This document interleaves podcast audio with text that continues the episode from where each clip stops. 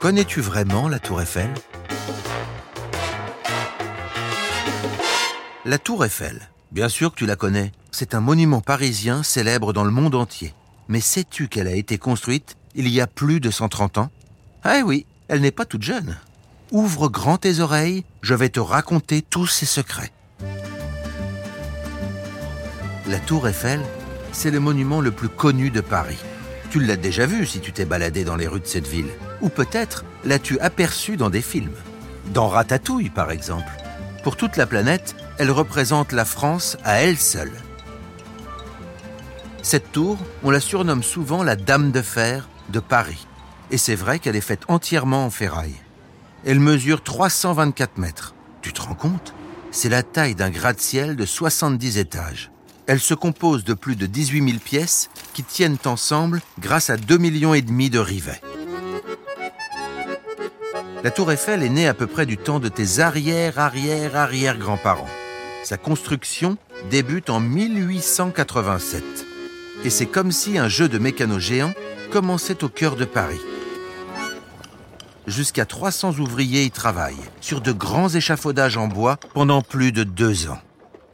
Mais qui a bien pu imaginer une tour aussi folle et diriger un chantier si titanesque? C'est un célèbre ingénieur prénommé Gustave. Son nom de famille? Eiffel, bien sûr. C'est lui qui donne son nom à la tour. Son projet a été choisi parmi une centaine d'autres, à l'occasion d'un concours. L'objectif était de bâtir une tour qui montre de quoi la France est capable et qui impressionnera les visiteurs de l'exposition universelle, un grand événement qui doit avoir lieu à Paris deux ans plus tard. Et à ton avis, mission accomplie? La réponse est oui. La tour Eiffel est terminée à temps en 1889 les visiteurs sont bouche bée. À l'époque, personne n'a jamais vu une tour aussi haute. D'ailleurs, la tour Eiffel restera le plus haut monument du monde pendant une quarantaine d'années, avant d'être dépassée par des buildings américains. À l'époque, la tour Eiffel est critiquée par certains Parisiens qui la trouvent, hum, comment dire, très très moche.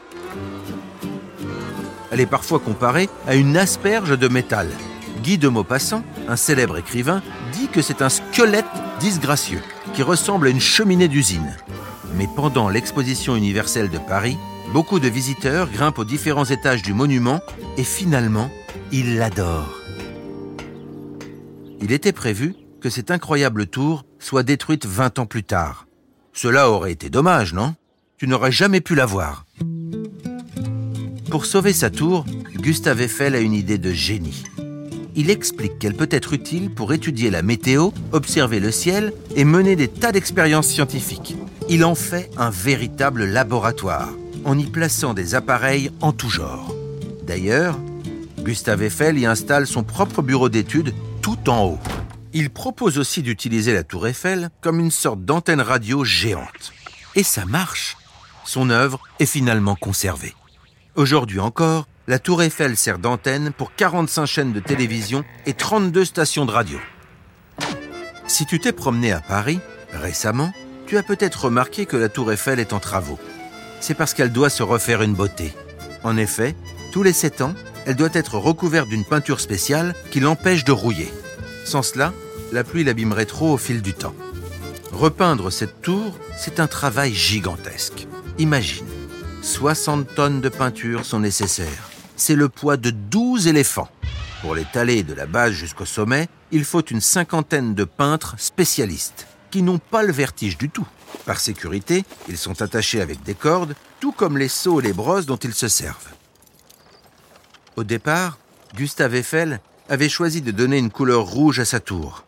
Puis il l'a fait repeindre en marron, en ocre, puis en orangé.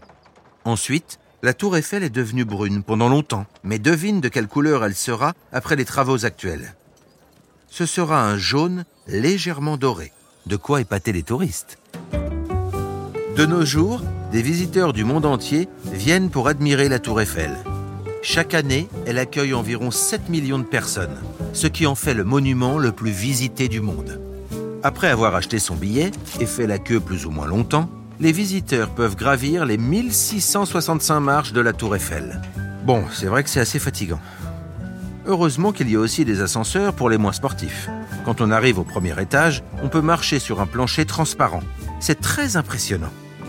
On peut aussi aller plus haut, au deuxième étage, ou même au sommet, où la vue sur Paris est absolument magnifique. Voilà, maintenant tu connais vraiment la tour Eiffel, une dame de fer exceptionnelle. Sa construction a été un exploit et aujourd'hui encore, elle fait rêver le monde entier. À la prochaine pour d'autres découvertes.